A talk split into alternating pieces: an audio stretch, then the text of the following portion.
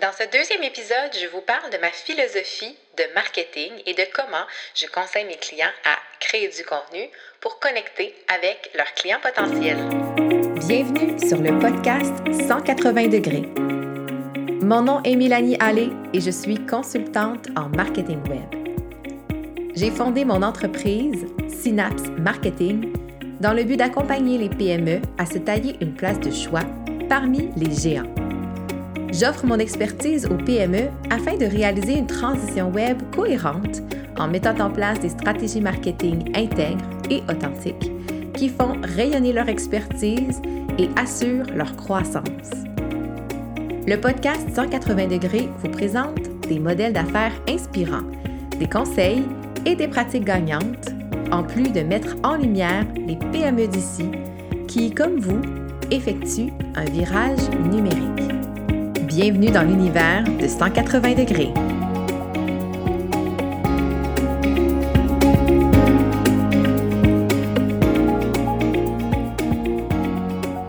Bonjour, bienvenue dans le deuxième épisode du podcast 180 degrés.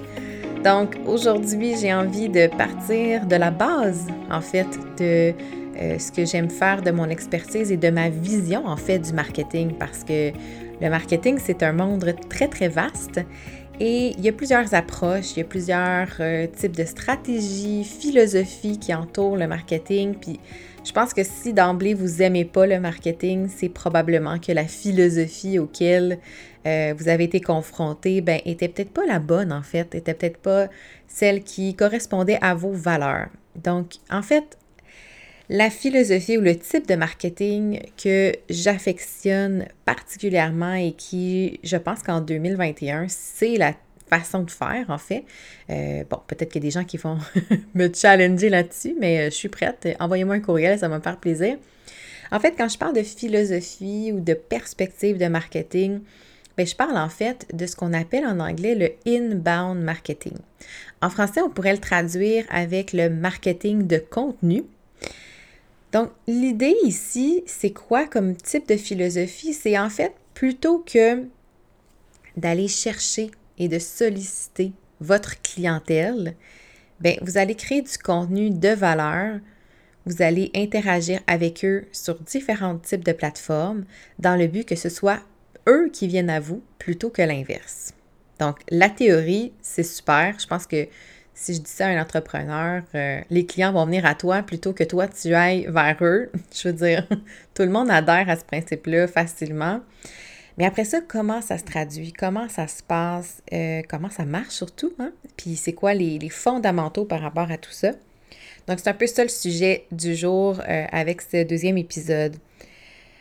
Donc en fait, le inbound marketing repose vraiment sur la création de contenu. Donc, la création de contenu, ça passe par différents canaux. Tu sais, le podcast que vous écoutez en ce moment, c'est du contenu. Donc, c'est du contenu pour lequel je ne suis pas directement rémunérée. Là. Il n'y a personne qui m'envoie un chèque après chaque épisode pour me dire euh, Bravo Mélanie, c'était super cet épisode. Euh, donc, ben, si vous voulez envoyer des chèques, allez-y, mais c'est pas ça le point. c'est que le contenu, directement, c'est un investissement de temps un investissement au niveau de la création. Puis souvent, bien, ça va prendre du temps à bâtir ce type de stratégie-là. Donc, les entrepreneurs vont parfois se décourager parce qu'au bout de quelques semaines, ne vont pas nécessairement voir le retour sur investissement directement dans leur poche. Puis ils vont dire, ben là, moi, je passe X nombre d'heures par semaine, je crée du contenu, je m'amuse, j'essaye plein d'affaires, puis on dirait qu'il n'y a rien qui marche. Ça, c'est très commun parce que quand on fait de la publicité, ben, on s'attend à avoir un retour immédiat, puis on a certaines métriques, dépendamment euh, du type de publicité que vous faites, ben, il peut y avoir des données qui vous permettent de vous calculer un retour sur investissement. Dans le inbound marketing, ben, ce n'est pas aussi direct parce que ce qu'on forge, c'est une notoriété, une visibilité, puis une crédibilité aussi euh, dans son industrie, peu importe dans quel type de, domaine vous êtes, si vous êtes dans le domaine du produit, du service, ça s'applique quand même. la différence au niveau de la philosophie puis de l'approche, c'est que ce qu'on dit, c'est qu'on va avoir des gens qui vont passer par plusieurs étapes avant de devenir acheteurs. Donc, c'est-à-dire, les gens vont interagir avec votre contenu, vont consommer votre contenu, vont apprendre à vous connaître, éventuellement vont devenir des espèces de super, euh, euh, des gens qui vont vous suivre dans votre communauté puis que vous allez retrouver souvent. Donc, vous voyez comment ça va être très, euh, comment dire, très sollicité par votre contenu, qui vont aimer le consommer. Ce qu'on souhaite, c'est qu'ils passent au stade d'acheteur, donc de client. Et la dernière étape ultime, ce sont ce qu'on appelle les ambassadeurs de votre marque. Donc, les clients qui non seulement sont clients, donc vous rapportent, euh, vous rapportent des, des, sous, des retours sur investissement par rapport à votre contenu que vous avez créé. Non seulement ça, vous augmentez le nombre de clients, mais en plus, ces clients-là sont tellement heureux de faire partie de votre communauté, de votre clientèle, qu'en plus, ben, ils vont parler de vous souvent à leur entourage, ça peut être même sur les réseaux sociaux. C'est comme les super fans de votre marque, de votre entreprise. Donc, la philosophie de marketing de contenu, ça repose là-dessus. Puis c'est pour ça que ça prend du temps, parce que c'est un peu comme bâtir une relation amicale, une relation euh, même amoureuse. Il y a une évolution des choses. avant de se marier, hein, on, il est supposé avoir des étapes avant, mais c'est la même chose avec le marketing de contenu. Donc, l'important quand on crée son contenu, c'est quoi? C'est vraiment d'avoir un avatar, un client cible. Vous allez entendre plusieurs termes. Vous allez entendre des fois l'avatar, le persona, le client idéal.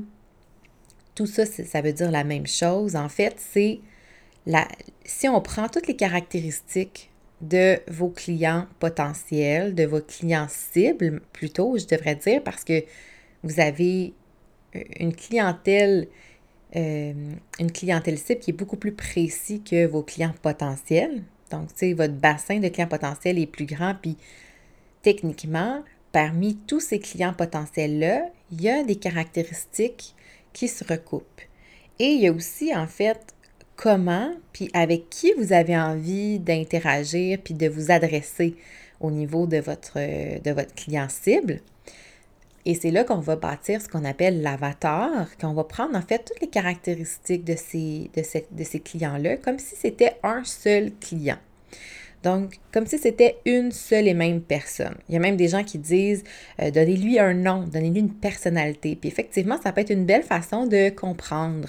Euh, donc, est-ce que votre client, c'est Robert, 55 ans, retraité, passionné de moto et de voyage?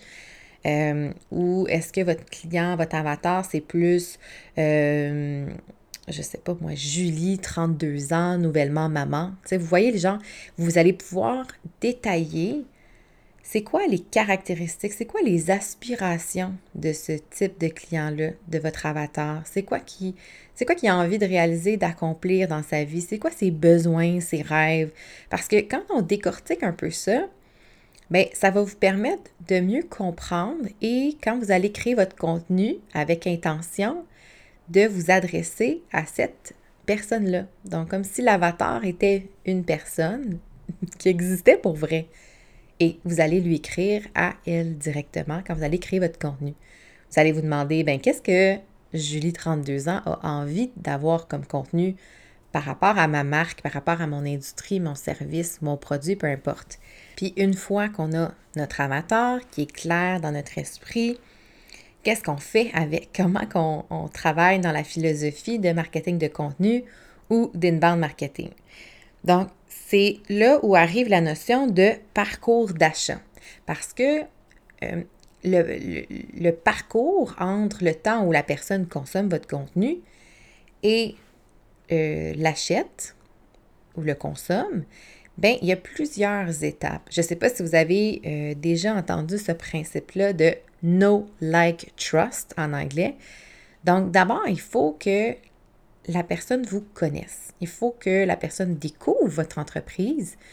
Et ça, ça va se faire dans euh, une phase, disons, d'exploration. Des fois, les gens ont des besoins, puis ils ne sont pas encore au courant.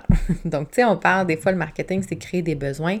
Pas vraiment, en fait, on, ne crée pas un besoin, mais on peut mettre en lumière une situation qui va amener la personne à se dire oui, j'ai un besoin, oui, ça fait du sens, euh, j'y avais pas pensé. Donc, c'est comme une phase de considération dans le processus d'achat et c'est là où il faut être très, très actif au niveau du contenu. C'est à ce moment-là que votre contenu va devenir super percutant et euh, va permettre de mettre en lumière en quoi votre entreprise peut servir ce besoin-là. Le but, comme je dis, c'est pas de créer des besoins, mais de mettre en lumière des, des situations. Et plus, dans le fond, le parcours va se rendre plus loin, en fait, plus ça va évoluer, du moins, bien, plus votre contenu va s'adapter parce que le inbound marketing ou le marketing de contenu ne veut pas dire qu'il n'y a pas d'activité de vente. La vente va toujours exister parce que c'est important euh, d'être actif à ce niveau-là. C'est important d'accompagner le client dans son processus d'achat. Parce que la vente, c'est pas de pousser la vente, mais la vente, c'est de conseiller. Du moins, dans ma philosophie, à moi, c'est comme ça. Donc, c'est de conseiller, puis de s'assurer que votre client va se procurer le bon produit ou le bon service, ce qui va vraiment répondre à ses besoins. Parce qu'un point fondamental du inbound marketing, si vous ne répondez pas aux besoins, si vous, comment dire, si vous conseillez mal votre client, sur le produit, le service, puis qu'au final, ce que ça crée en bout de piste, en bout de ligne, c'est que votre client ne sera pas satisfait. Et là, on, la chaîne s'arrête. on ne se rend pas à l'ambassadeur de marque avec des clients qui ne sont pas satisfaits. Donc, c'est vraiment un processus complet, une philosophie marketing qui est entièrement basée sur les besoins du client. C'est pour ça que l'analyse de l'avatar, est ultra importante parce que votre produit va être différent, la production de, vos, de votre contenu va être différent. Tout ça est orienté vraiment au niveau du client. C'est pas de dire je crée mon produit puis ensuite je regarde à qui ça s'adresse. C'est l'inverse, c'est de dire parfait, moi je m'adresse à tel type de personne, voici mon avatar. Maintenant, quel est le produit qui va le mieux répondre à ses besoins? C'est ça en fait. Puis c'est là où moi je trouve que le inbound marketing ou le marketing de contenu prend tout son sens. Puis c'est là qu'on est entré, je pense, dans une ère où c'est ce genre de marketing-là qu'il faut euh, faire et c'est ce genre de pratique, de philosophie qu'il faut avoir. C'est fini le temps, euh, j'appelle des vendeurs d'assurance ou de, de voitures ou de, de balayeuses en porte-à-porte. Vous voyez déjà le genre, là, où on ne se sent pas bien, puis qu'on n'a pas l'impression d'être conseillé, mais qu'on a l'impression qu'on va être un quota à accomplir à la fin du mois. Donc, c'était ma petite introduction euh, par rapport au inbound marketing et à la création de contenu. C'est clair que c'est un sujet que je vais approfondir aussi dans les prochains épisodes, euh, mais je pense que je voulais mettre la table en fait par rapport à comment je pense en termes de marketing. C'est quoi mon approche, ma philosophie, parce que ça va bien sûr teinter les prochains épisodes. Donc, j'ai envie d'aborder avec vous la création de contenu parce que c'est un volet qui est super important. C'est vraiment le point central euh, des stratégies aujourd'hui. Donc, j'ai envie de vous donner des astuces comment créer du contenu facilement ou du moins du contenu euh, qui va être efficace dans votre stratégie. Ça peut être aussi des contenus techniques euh, par rapport à certains outils, par rapport à certains procédés. Et je pense que c'est quelque chose qui va vous être assez utile parce qu'en 2021, comme dans les années précédentes. Je dirais que ça fait peut-être un quatre ans qu'on voit les entreprises, même les plus grandes entreprises, faire cette transition-là vers le inbound marketing, le marketing de contenu. Donc, je dirais que là, en 2021, c'est plus le temps de faire cette transition-là si vous êtes encore dans des modèles un peu différents et que vous regardez la création de contenu de haut en vous disant que vous n'avez pas le temps, mon objectif avec le podcast, c'est de vous convaincre que vous avez le temps parce que c'est ce qui va faire en sorte que votre entreprise va passer au prochain niveau. Donc voilà, c'est sur ce que je vous laisse euh, vaquer à vos occupations et que je vous retrouve euh, la semaine prochaine dans un prochain épisode de podcast. Merci beaucoup d'avoir été là. N'oubliez pas de m'écrire si vous avez des questions. Ça va me faire plaisir de vous répondre. Alors, bye bye, à la semaine prochaine.